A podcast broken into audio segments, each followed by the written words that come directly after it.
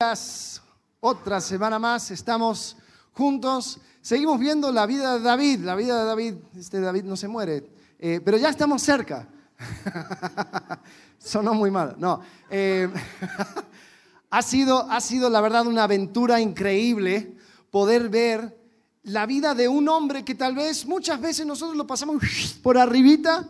David y Goliat, David y Betsabé, David y Salomón y se acabó, ¿no? Eh, pero hemos visto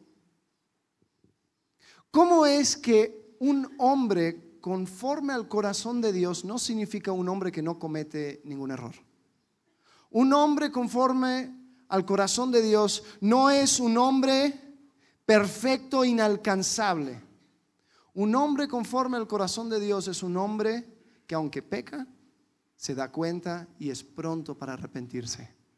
Eh, vimos hace un par de semanas acerca del arrepentimiento. Si hay arrepentimiento, ¿qué? Todavía hay vida, ¿no? Eh, vimos también cómo es que las malas decisiones como padre puede llegar a impactar eh, a, todo un futuro, a todo un, un, un reino. Cómo las malas decisiones como hijo también puede crear una raíz de amargura que termina no solamente rompiendo la relación entre padre e hijo, sino que también vaya afectando a muchas otras personas. Y eso sucedió en el capítulo 18 de Segunda de Samuel. Así que si tienes tus Biblias, ábrenlo a Segunda de Samuel, capítulo 19. Aquí encontramos los escombros de la batalla, de la guerra civil entre David y Absalón, entre los hombres de David el ejército nuevo de Absalón. Encontramos a David angustiado, triste porque había perdido a su hijo. Encontramos a David fuera de Israel, al otro lado del Jordán, sin corona, sin palacio. Encontramos a este David más o menos así como lo encontramos hace muchos años después de la muerte de Saúl. Y tal vez David en esta situación, no sé, si yo fuera David, estaría muy desanimado. Porque se siente que estamos volviendo a empezar. Que todo lo que hemos avanzado retrocedió. Y estamos de regreso a cero, ¿no? Eh, no tenemos ninguna cosa por, para, decir, o sea, ya, ni siquiera es rey, o sea, tiene que pedir para que le, le instituyan y le pongan de vuelta como rey. Y tal vez David estaría diciendo, oye, ¿de vuelta? ¿En serio? Dios, ¿me vas a hacer pasar por todo esto una vez más? Yo creo que cada uno de nosotros podemos eh, compadecer con David en ese sentido. ¿Quién ha tenido esa sensación de que, ajá, aquí vamos de vuelta, una vez más? Eh, parece que Dios como que me tiene en, en una montaña rusa y, ya dimos la vuelta y vamos, vamos otra vez más. ¿No se supone que un cristiano debe de ir de victoria en victoria? ¿no? Que debo estar avanzando y cada vez nuevas aventuras. ¿Cómo es que me volví a endeudar así?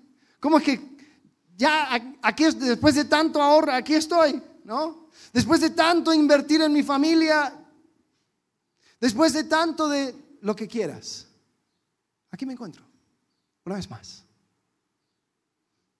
Y yo creo que lo que voy a tratar hoy son unos capítulos medio extraños. Y hay un montón de enseñanzas que podemos sacar. Pero creo que el centro de todo es el hecho de que, primero, el, pecado eh, sí causa retroceso. Cuando hay pecado que, que no se trata, eh, retrocedemos y, volvemos a, a cero. Pero no es siempre el pecado que ocasiona esto. A veces simplemente son pruebas de la vida. En el Nuevo Testamento dice, no se sorprendan cuando vienen pruebas, cuando vienen tribulaciones. Que no sea una cosa que les agarra desprevenido. Como las lluvias en Querétaro, ¿no? Cada año es como, ay, sí, llueve aquí. Eh, pero bueno, sí, llueve. Ah, y tenemos que saber que vivamos bien, vivamos mal, van a haber situaciones difíciles y van a haber situaciones que se sienten como cíclicas, como que volvimos a comenzar, como que todo lo que avancé se deshizo y aquí estoy. Te quiero animar en esta mañana a mirar el crecimiento y a mirar la madurez de otra manera. No es tanto ir de victoria en victoria. No es tanto de ganar una batalla, ya eso lo dejé a un lado, vamos para la próxima y, nunca más. No. Porque, ¿sabes? Cada vez más esa tentación que dijiste, ya, esto yo no lucho con eso, no te preocupes, va a volver. Esa prueba, esa situación, ese problema, y especialmente si no lo trataste, va a regresar. Así que si vas a anotar algo hoy, anota esto. Madurez no se trata de batallas ganadas, sino de lecciones aprendidas. Madurez no se trata de batallas ganadas, sino de lecciones aprendidas. Porque esas batallas que dijiste que ganaste, puede ser que lo tengas que pelear una vez más. Puede ser que te frustres y digas, otra vez tengo que pasar por esto. Sí. Y eso es lo que sucedió con David. Así que Vamos a entrar al capítulo 19, capítulo 20. Ahora, este retrato de David en capítulo 19, capítulo 20, no es el David blanco y negro, ¿no? David hizo bien aquí, David hizo mal aquí. Van a haber muchas áreas que vamos a explorar ahora donde tal vez no se sabe. Cuando nosotros estudiamos y vemos lo que dicen los, comentaristas acerca de, de, la vida de David en estos capítulos, hay algunos que van por un lado, que dicen, no, hizo bien, otros que van por otro lado y dicen, hizo mal. Pero vamos a enfocarnos en el concepto, en el hecho de que la madurez no tiene que ver con batallas ganadas, sino con lecciones aprendidas. ¿Y cuáles son las lecciones que se tienen que aprender para poder aprovechar la prueba, aprovechar el conflicto, para que la próxima vez que regrese, nosotros no nos encontremos desprevenidos, no nos encontremos sorprendidos por lo que está por venir, ¿no? Así que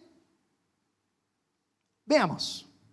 Este David, como dije, regresa a lidiar con cosas que supuestamente ya había tratado. La cosa es que ya no era un jovencito de 30 años o 32 años. A la medida que voy creciendo, jovencito sube conmigo. Así que tengo 32 y un jovencito de 32. Eh, ya tenía más o menos 60 años, David. Ya, ya estaba al otro lado. Y David se encuentra sin trono, se encuentra en los escombros de una guerra civil. Pero no bajó los brazos y dijo, yo ya no estoy para esto. Enfrentó la prueba y continuó. Entonces, la primera cosa que encontramos, encontramos a David totalmente quebrantado, desahuciado, en luto por la muerte de su hijo. Así que Acompáñenme. Segunda Samuel capítulo 19, versículo 1. Dice así, dieron aviso a Joab. ¿Se acuerdan quién era Joab? A ver qué me puede decir. ¿Quién era Joab? El general. El general y también era sobrino de David. Entonces dieron aviso a Joab. He aquí, el rey llora y hace duelo por Absalón. Acuérdate, esto es justo después de haber ganado una batalla contra Absalón. ¿Quién le había matado a Absalón? ¿Se acuerdan? Joab. Joab le mató. Ok, entonces le dice, eh, Joab está, David está llorando por Absalón. Ok, dice, se volvió aquel día la victoria, la victoria que tuvo contra Absalón, en luto para todo el pueblo, porque oyó decir el pueblo aquel día que el rey tenía dolor por su hijo. O sea, no iban a armar una gran fiesta, ¡uh! Sí, le matamos y sí, vencimos al ejército, porque el rey no estaba para eso. Entonces parecía, mira, dice, entró el pueblo aquel día en la ciudad escondidamente, como suele entrar a escondidas el pueblo avergonzado que ha huido de la batalla. Entonces todos los soldados ahí entraban por la puerta cuando tendrían que tener una gran celebración porque ganaron. Ya David podía ser restablecido como rey, pero David no, no, no quería celebrar. Versículo 4 dice, más el rey cubierto el rostro clamaba en alta voz, Hijo mío, Absalón, Hijo mío, hijo mío. Entonces Joab vino al rey en la casa y dijo, hoy has avergonzado el rostro de todos tus siervos. Y hoy, que hoy han librado tu vida y la vida de tus hijos y de tus hijas y la vida de tus mujeres y la vida de tus concubinas, amando, mira, mira qué fuerte que, que le habla Joab, amando a los que te aborrecen y aborreciendo a los que te aman. Porque hoy has declarado que nada te importan tus príncipes y tus siervos, pues hoy me has hecho ver claramente que si Absalón viviera, aunque todos nosotros estuviéramos muertos, entonces estarías contento. palabras duras para David. Levántate pues ahora y ve afuera y habla bondadosamente a tus siervos, porque juro por Jehová que si no sales, no quedará ni un hombre contigo esta noche y esto te será peor que todos los males que te han sobrevenido desde tu juventud hasta ahora. Joab le llega y como que casi casi le agarra de la barba y dice, mira, escúchame una cosa. Y, le dice, le habla de, de, una manera muy, muy, muy tosca, muy como que le sacudió a David. Y David, yo creo que esto fue otro ciclo, otro momento donde tenía la oportunidad de decir, ¿sabes qué? Yo no estoy para esto. Yo esto ya lo vi, ya lo viví, ya no te voy a escuchar. Porque era, una, era, otra confrontación. ¿Cuántas confrontaciones tuvo David? Tuvo la confrontación con Natán, tuvo una confrontación donde Joab manda a una mujer para hablarle, para convencerle, y ahora Joab le viene a hablar. Entonces era otra confrontación. Y sabes, era el consejo de un hombre descalificado. el consejo de un hombre descalificado. Porque David podría haber dicho, ¿sabes qué, Joab? ¿Tú quién eres para hablarme así? Yo estoy así por tu culpa. Joab, tú mataste a mi hijo. ¿Cómo me vas a decir que, que me sacuda? Tú no sabes lo que significa esto para mí. Tú no estás en mis zapatos, tú no sientes mi dolor. Así que yo no voy a escuchar tu consejo. Bien podría haber hecho eso. Y sería una actitud muy común, ¿no? ¿Cuántas veces nosotros desechamos el consejo? Porque decimos, tú no eres el indicado para decirme eso. Pero mira lo que dice, lo que, lo que sucede con David en versículo 8. Dice, entonces se levantó David y se sentó a la puerta y fue dado aviso a todo el pueblo diciendo, he aquí el rey está sentado a la puerta. Y vino todo el pueblo delante del rey. Después continúa, pero hasta ahí vamos a llegar.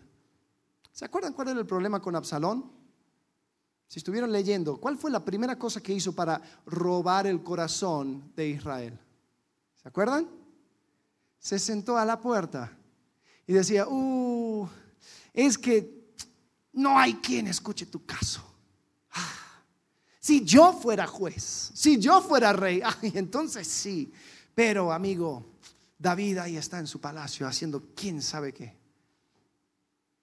Pero Joab le habla y como que esto cierra todo, todo el asunto con Absalón. David sienta la puerta. Se sienta a la puerta a escuchar al pueblo, a mostrar que el pueblo sí era, er, er, eran apreciados por David. Y así ganó el corazón del pueblo. Entonces, David escucha el consejo de un hombre descalificado. ¿No solemos hacer eso nosotros? Librarnos del consejo descalificando al mensajero. Como el consejo no viene en el paquete adecuado, ¿no? Puede ser muy bueno el consejo, pero como tú me lo estás diciendo, justamente tú no lo voy a escuchar. Hay esposos que sí están dispuestos a escuchar palabras del pastor. Ay, sí, pastor, claro. Pero si ese consejo viene de, boca de su esposa, no. Y viceversa. Hay personas que, que no importa lo que salga de su boca. Yo a esa persona no le voy a escuchar. Miren lo que dice Efesios capítulo 5, versículo 21. Dice, someteos unos a otros en el temor de Dios. Someteos unos a otros en el temor de Dios. No dice someteos unos a otros si te conviene, someteos unos a otros si la cosa, si la cosa parece bien. No, no, no. Someteos en el temor de Dios. Así que si Joab tenía algo para decirle a David y lo que él estaba diciendo era sabio, Mira, Joab no era ninguna blanca paloma, no se iba a ganar ningún premio por hacerse la hora silenciosa todos los días ni nada por el estilo. Él, era un hombre malo, pero su consejo era sabio. Entonces David lo siguió. Y David tal vez estaba cansado ya de escuchar consejos y acaba de llegar este hombre totalmente descalificado. ¿Sabes lo que hizo David? Se sometió. Dijo, es un buen consejo. En Proverbios capítulo 1, versículo 5 dice, oirá el sabio y aumentará el saber, y el entendido adquirirá consejo. David tragó su orgullo, escuchó el consejo y lo puso en práctica. Te voy a decir un secreto. Tu esposo, tu esposa, tu padre, tu madre, tu pastor, tu líder de grupo, tu autoridad, no tienen que ser perfectos para darte un consejo menos mal, ¿no? Porque si no, no podremos escuchar a nadie. Y te voy a decir la inversa. Tú siempre, escuchen bien, tú siempre vas a poder descalificar al mensajero. Siempre. Yo, algo sale de mi boca, ay sí, pero tú haces, sí, tienes razón. No, pero tú cómo me vas a hablar así porque si tú, claro. Pero deja a un lado el mensajero y sométete al consejo. Pásalo por el filtro, porque eso es lo que dice Efesios. Someteos los unos a los otros en el temor de Dios. O sea, pásalo por el filtro del temor de Dios. El temor de Dios es el principio de qué? De sabiduría. Proverbios capítulo 1. Entonces, someteos los unos a los otros en el temor de Dios. ¿Qué es lo que necesitaba? ¿Qué nos, David lo mostró? ¿Qué es lo que necesitamos nosotros para pasar por otro ciclo así, donde alguien nos da un consejo, que lo queremos rechazar, que tenemos todas las herramientas para rechazarlo? Sumisión. Sumisión. Sumisión y humildad. Constantemente vamos a tener que crecer. Vamos a tener que recibir consejo. Si van a haber veces cuando vamos a estar cansados de escuchar el consejo, claro. Van a haber veces donde no vamos a escuchar, no vamos a querer escuchar nada. Pero mira, escuchen, el momento que dejes de escuchar y aplicar consejos es el momento que dejas de crecer. Ahí se acabó el capítulo de tu vida espiritual. O sea, ya está. Cierra el libro. Pero ¿cómo me voy a decir? Sí, viene el consejo y la sabiduría viene de muchas, muchas fuentes, muchos lugares. Pero requerimos de humildad y de sumisión para decir, yo voy a escucharlo aunque bien podría descalificar el mensajero. Y para eso, David llega a un punto. Bien, David. Así que sometámonos, escuchemos, aprendamos. La próxima cosa que vemos en estos capítulos, primero, otro consejo, ahora otra concesión. Vemos a David entrando en alianzas y política y toda esa estupidez que viene con, la burocracia, porque lo que sucede es que David ya toma el consejo de, de Joab, va a la puerta y ahora tiene que regresar a Jerusalén. Así que David, como no quiere entrar como un dictador, él quiere que ellos le inviten, que haya una petición clara de parte de Israel de que queremos que David sea nuestro rey. Así que acompáñenme. Versículo 9. Dice, y todo el pueblo disputaba en todas las tribus de Israel diciendo, el rey nos ha librado de mano de nuestros enemigos y nos ha salvado de mano de los filisteos. Y ahora ha huido del país por miedo de Absalón. Y Absalón, a quien habíamos ungido sobre nosotros, ha muerto en batalla. ¿Por qué pues estáis callados respecto a, de hacer volver al rey? Lo que estaban diciendo es que, mira, la, verdad David no fue un mal hombre, sí nos ayudó. Y el que escogimos en vez de Absalón ya murió, traigamos de vuelta a David. Como que medio esquizofrénico los de Israel, pero bueno.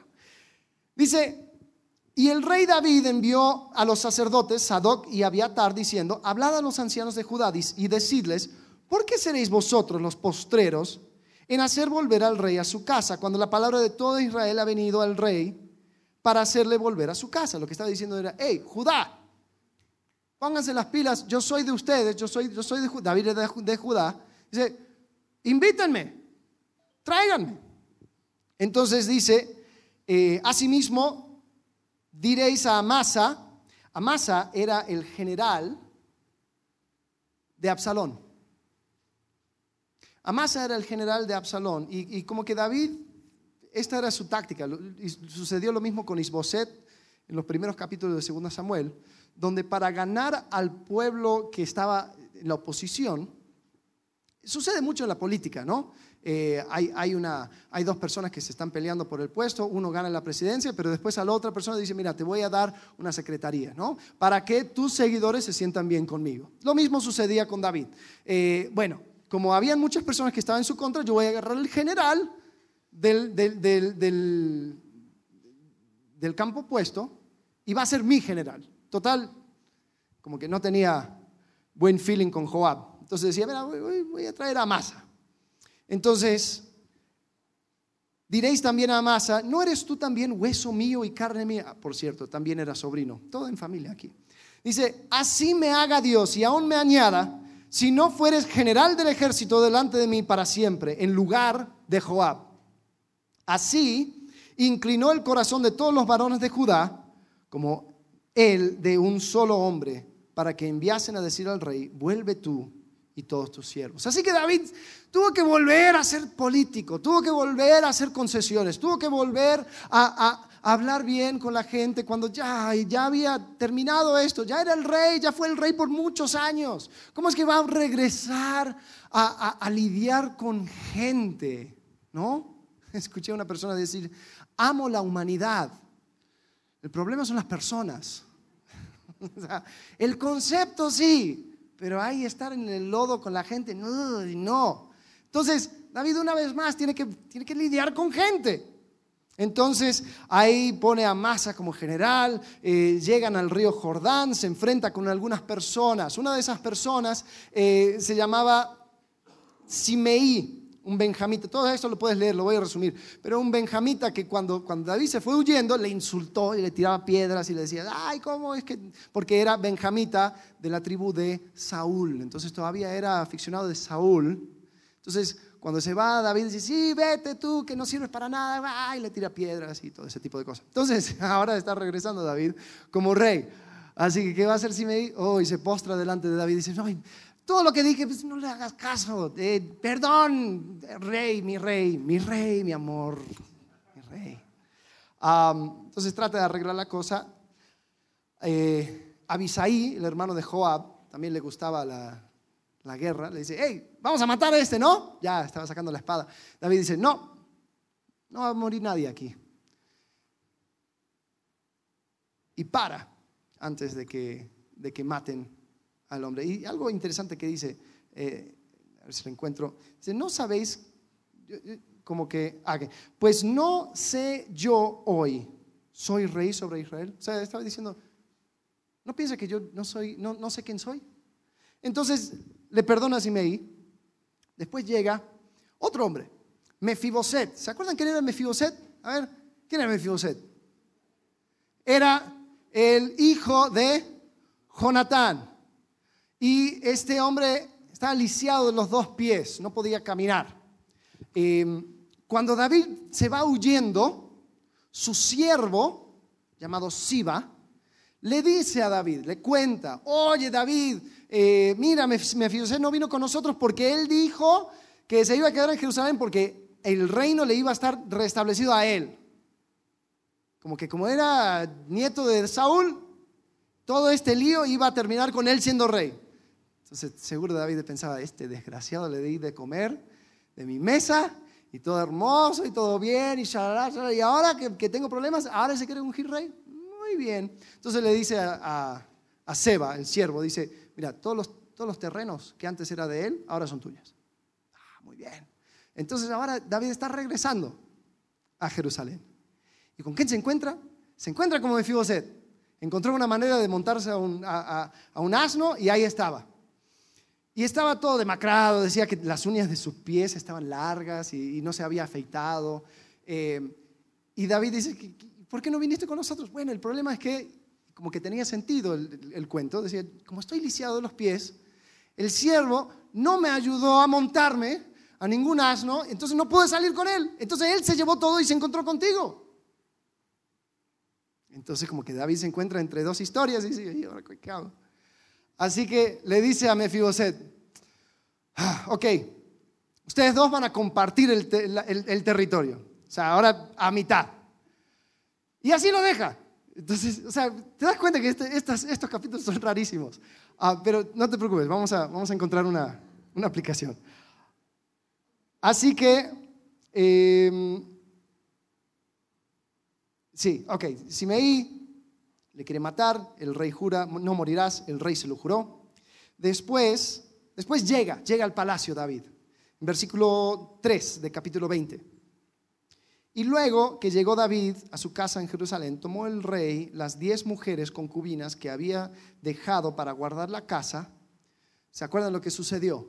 Absalón llega al palacio cuando, cuando está tomando todo, todo Jerusalén y él viola a las diez concubinas. Estas eran las, eh, Marcelo lo llamó eh, amantes oficiales de David. Entonces él las viola. Entonces cuando David regresa, espero que no les haya preguntado, ¿y cómo te fue?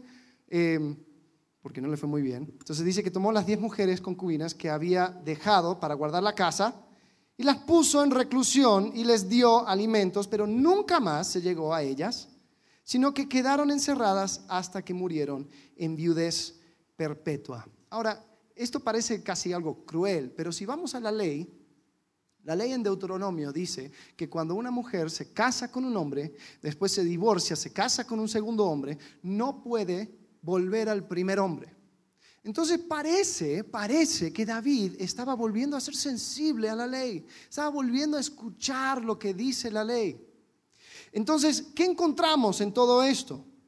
Encontramos que aunque esto era otra vez comenzar y otra vez la política y otra vez hablar con este y perdonar al otro y hablar bien de este y darle el puesto al otro, David estaba mostrando una seguridad de su persona. Me llama la atención lo que él responde al hermano de Joab. Dice, pues no sé yo que hoy soy rey sobre Israel?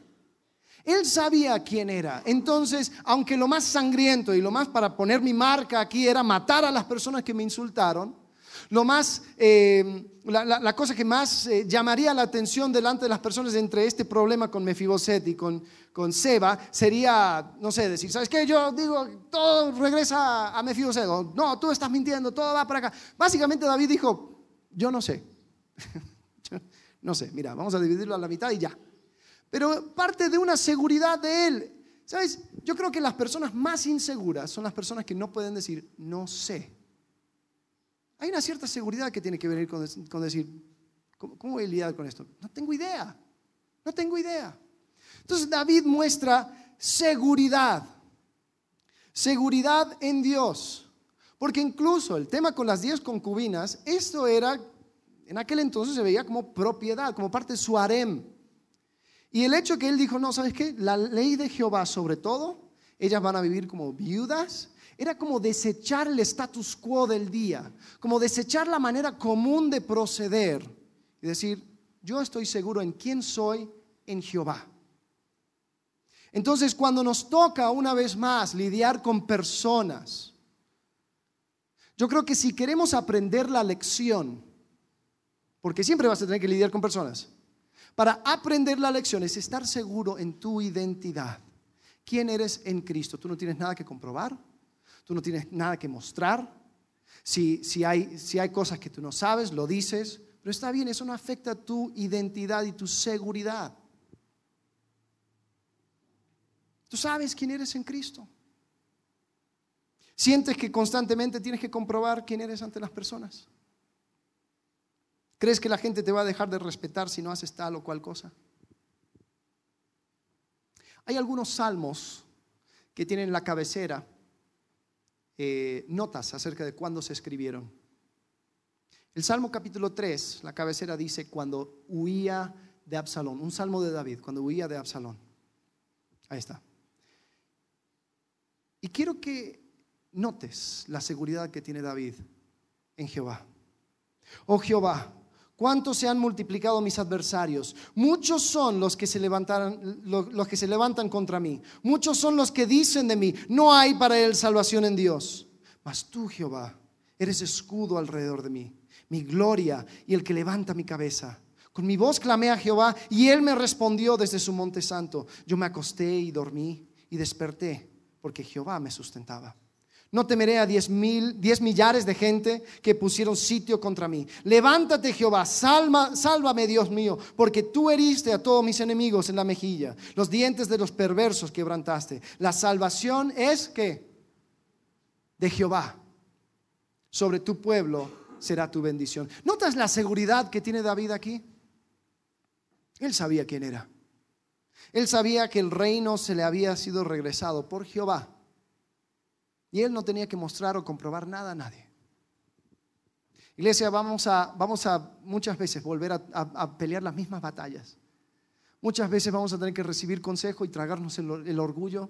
Decir, ¿sabes qué? Me voy a someter. Muchas veces vamos a tener que lidiar con personas y, ay, qué frustrante que se ofendió por esto, que se ofendió por lo otro, que tengo que hacer esto y que no sé qué y no sé cuánto. Pero el entender que mi seguridad no viene de la aprobación de los demás, mi seguridad no parte de, cómo me reciben o, no y qué es lo que piensan, mi seguridad viene de Jehová. Ahí es donde voy a aprender la lección. Van a haber otras batallas, te lo prometo. Pero la madurez se trata de las lecciones aprendidas. Sigamos. Otro consejo, otra concesión por último otra conspiración. Ah, ya vamos tres, tres veces que se levantan gente para tomar el reino. ¿Qué sucede? Al final del capítulo 19, como son tan especiales la gente, se pusieron a pelear los de Judá y los de Israel. Porque los de Judá dijeron, ¡eh, aquí está David, es nuestro, nuestro hermano, vamos a regresarle al, trono! Llegan los, las tribus del norte y, dicen, ¡hey, ¿y ustedes? ¿Por qué no nos invitaron a la fiesta? ¿Por qué están haciendo todo esto si nosotros? Ay, bueno, es que es un hermano nuestro, David es de Judá. Ay, pero nosotros tenemos diez partes con el rey. O sea, diciendo, si nosotros somos algo, pues haznos parte. Entonces eh, Judá, la, tribu de Judá empieza a decir, eh, espera, espera, espera, nosotros no robamos nada de nadie, nosotros nos aprovechamos de nada. Y como que miraron a la tribu de Benjamín y decían, eh, a ti te fue muy bien con Saúl, pero nosotros no robamos nada. Eh, y empezaron a pelear y a pelear y a pelear. Y dice que eran peleas de palabras, porque dice que las palabras, termina el capítulo diciendo, las palabras de Judá eran más agresivas que las de Israel. Y como que Israel se quedó como bien sentido. Y se aprovecha un hombre un hombre perverso que se llama Seba, hijo de Bicri, hombre de Benjamín, el cual tocó la trompeta y dijo, no tenemos parte en David, ni heredad con el hijo de Isaí, cada uno a su tienda Israel. Así todos los hombres de Israel abandonaron a David. De vuelta. Siguiendo a Seba, hijo de Bicri, más los de Judá siguieron a su rey desde el Jordán hasta Jerusalén. Entonces David otra vez tiene que lidiar con otra sublevación, otra persona que quiere tomar el trono, otra división entre Israel y Judá. La cosa es que David sí había aprendido su lección. Entonces, ¿qué hace? En el versículo 4 dice que el rey le dice a Masa, su nuevo general, dice, convócame a los hombres de Judá para dentro de tres días y hállate tú aquí presente. Dice, mira, esto lo tenemos que tratar ya. Se dio cuenta de lo que sucedió cuando tardó con Absalón. Dice, esto lo tratamos ya. Dice, fue pues a Masa para convocar a los de Judá, pero se detuvo más del tiempo que le había sido señalado. A Masa, su nuevo general, su primera tarea, lo falla, llega tarde. Y dijo David a Abisaí, otro hombre, Seba, hijo de Bicri, ahora nos, no, nos hará ahora más daño que Absalón. Toma pues tus siervos de, de tu señor y ve tras él no sea que halle para sí ciudades fortificadas y nos cause dificultad. Sabes, David había aprendido la lección acerca de las rebeliones. Esto se tiene que tratar en el momento. Entonces no tarda, un par de días y vamos a levantar el ejército e ir. Y sabes, para este tipo de confrontación, este tipo de conflicto, eh, hablamos acerca de la sumisión, ¿no? hablamos acerca de eh, la sabiduría, o perdón, acerca de, de otro conflicto, de, conceder, y, y ahora lo que tenemos que hablar es acerca de la sabiduría. Porque la sabiduría nos permite medir que, cómo enfrentamos al problema. Nos permite entender qué es lo que va a suceder más adelante. Entonces David no actúa de, manera desmedida, él sabe que esto iba a ser muy peligroso, entonces manda su ejército. Después eh, se encuentra con otro problema, Joab aparece, termina matando a su nuevo general y continúan. Pero bueno, eso es un pequeño paréntesis que lo pueden leer en casa. El tema es que llegan a la ciudad donde estaba este usurpador, Seba, y empiezan a fortificar el ejército para derrumbar los muros de la ciudad, de tomar toda la ciudad. Entonces, cuando se está, o sea, ya, te imaginas, agarraron tal vez a árboles o algo, no, no, dice cómo, pero, pero estaban por tumbar los muros. Dice que aparece una mujer, saca la cabeza, dice, ¡Hey! Quiero hablar con Joab. Entonces llega Joab y dice, ¿qué quieres? Y dice, ¿qué, ¿qué estás haciendo con la ciudad? Esta ciudad dice que es, madre para Israel. Esta ciudad es muy importante. Es más, hay un, hay un proverbio eh, entre los judíos que dicen, si quieres saber algo, ve a Abel a preguntar. Así se llamaba la ciudad. Dice, no nos trates así, ¿qué quieres? Entonces Joab dice, mira, solamente queremos a Seba ah, ¿quieres a Seba? Dale, no te preocupes. En este mismo momento te vamos a tirar su cabeza sobre el muro. Entonces, y, la Biblia es interesante, le llama a esta mujer una mujer sabia. Porque ella va y convence a la ciudad, dice, oye, mira, tenemos que hacer esto. Entonces van, agarran a Seba, le cortan la cabeza y lo tiran por el muro. Y ya, se acabó. y el punto aquí, ya lo tenía, ya lo resumí. Lo tenía para leer, pero está bien, ya léenlo en su casa. Ah, versículo 22 es la última. Dice, la mujer fue luego a todo el pueblo con su sabiduría. Y ellos cortaron la cabeza a Seba, hijo de Bicri, y se la arrojaron a Joab.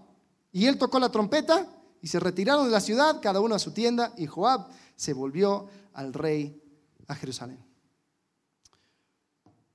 ¿Qué aprendemos con esto? que nosotros vamos a tener conflictos, vamos a tener personas que nos van a oponer y tenemos que aprender sabiduría. Así como vimos en Proverbios, el temor de Jehová es la sabiduría, es el principio de la sabiduría.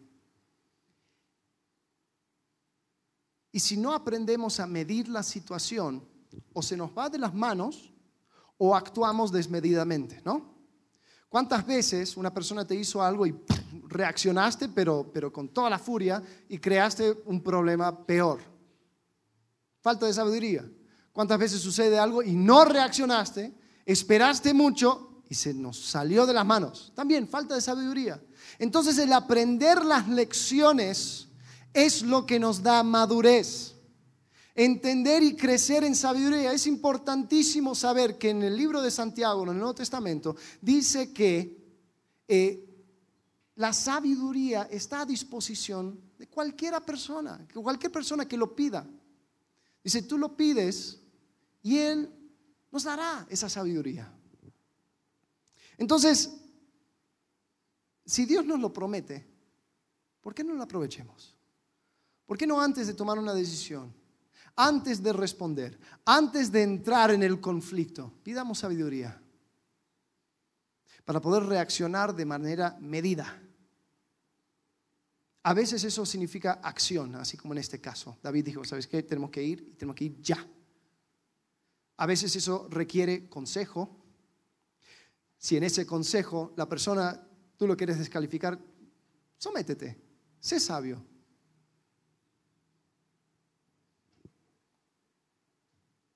muchas veces vamos a tener que estar seguros en nuestra identidad. Bueno, siempre. Y nunca tomar una, una decisión que parte de inseguridad. ¿Sabes? No hay nada no hay nada más peligroso que un hombre inseguro. Un hombre inseguro y una mujer insegura van a crear desastres para encontrar la aprobación de otros. Una persona que no tiene su seguridad en Cristo es capaz de hacer desastres. Así que sumisión al consejo, seguridad en mi identidad, sabiduría para tomar decisiones. Estas van a ser las cosas que nos van a permitir aprender.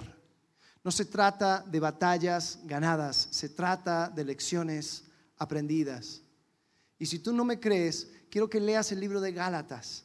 El libro de Gálatas es un libro casi triste de, del apóstol Pablo teniendo que escribir una carta a una iglesia que recibió el Evangelio con tanto gozo que ahora se estaba, se estaba alejando porque habían llegado personas que les estaban enseñando otra doctrina. Y yo me pongo a pensar, ¿no habrá sido frustrante para Pablo? O sea, era apóstol. ¿Quién puede decir, no, yo sí he logrado más que yo, yo de victoria en victoria? No, Pablo aquí estaba casi derrotado hablando los Gálatas y él le dice en versículo 19 de Gálatas capítulo 4, hijitos míos, por quienes vuelvo a sufrir dolores de parto hasta que Cristo sea formado en vosotros. Ahora, ¿quién ha vuelto a sufrir dolores de parto por un hijo que ya nació? Nadie. es absurdo. Pero Pablo estaba diciendo, yo es, es, como si, si volviéramos al comienzo. Y todo ese dolor estoy dispuesto a volver a sufrirlo para que Cristo sea formado en ti. Iglesia, no se desanimen si sienten que han regresado a cero. Si ya dieron la vuelta y aquí estamos en otro ciclo, una vez más, ya no estoy para eso, estoy cansado de... No, no, no, no, no, no. Porque no se trata de batallas ganadas, se trata de lecciones aprendidas. Así que vamos a someternos al consejo, vamos a crecer en nuestra identidad y tener seguridad en nuestra identidad en Cristo. Y vamos a buscar la sabiduría eso es lo que podemos encontrar en estos capítulos. Pregunta, ¿a ti te cuesta aceptar consejo de una persona que hayas descalificado en tu mente? ¿Tomas decisiones basadas en lo que pensarán las personas? ¿Estás constantemente reaccionando de más o siendo pasivo? ¿Eres capaz de dialogar cuando hay un conflicto? Interesante, porque esta mujer sabia en la ciudad, ella, ella en vez de ir a esconderse, dijo, yo, no, no, no, yo voy a dialogar. Vamos a hablar, ¿qué quieres? ¿Qué necesitas? ¿Cuál es el problema? ¿Eres capaz de hacer eso? O ya, cuando hay sitio, que el más valiente gane. Pregunta, ¿cuál fue, escuchen bien, cuál fue la lección que aprendiste con el último conflicto que tuviste? ¿Cuál fue la lección? Si tuvieras que resumir, el ¿alguien, ¿te acuerdas del último conflicto que tuviste? ¿O, algún conflicto que tuviste? ¿Nadie ha tenido conflictos? Nunca.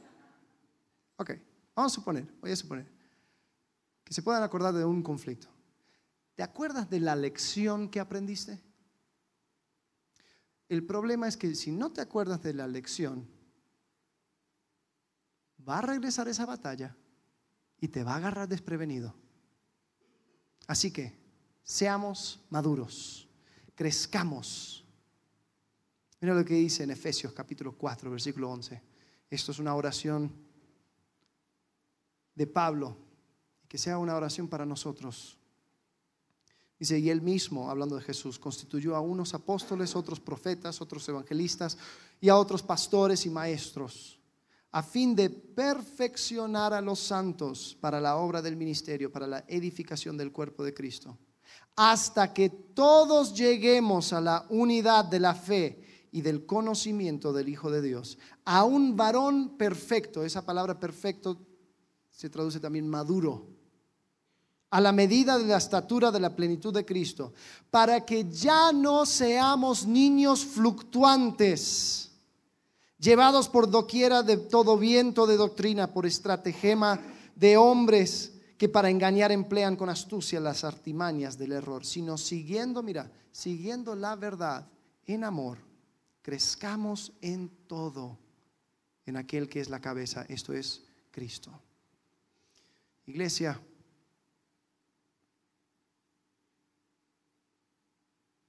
el mensaje se llama conflictos con batallas pasadas.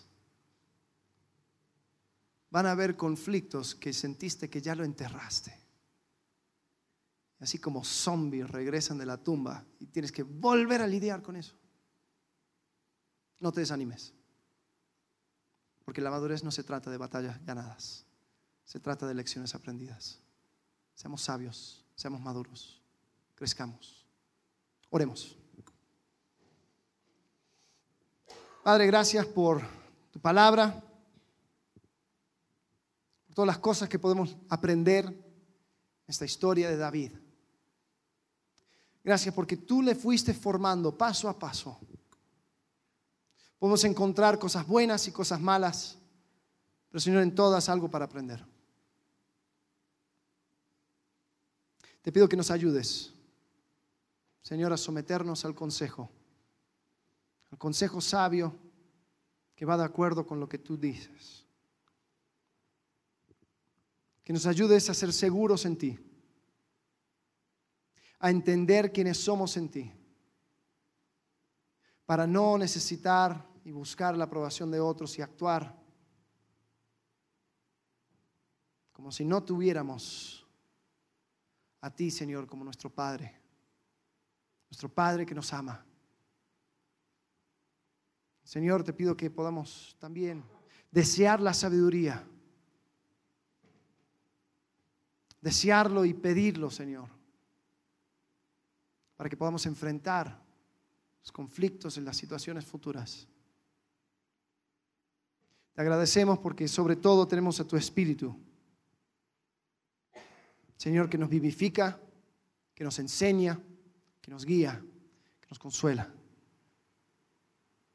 Señor, gracias porque en la dependencia de tu Espíritu podemos encontrar todo esto. No lo tenemos que hacer con nuestras fuerzas. Así que te agradecemos en el nombre de Cristo Jesús, el Todopoderoso. Amén.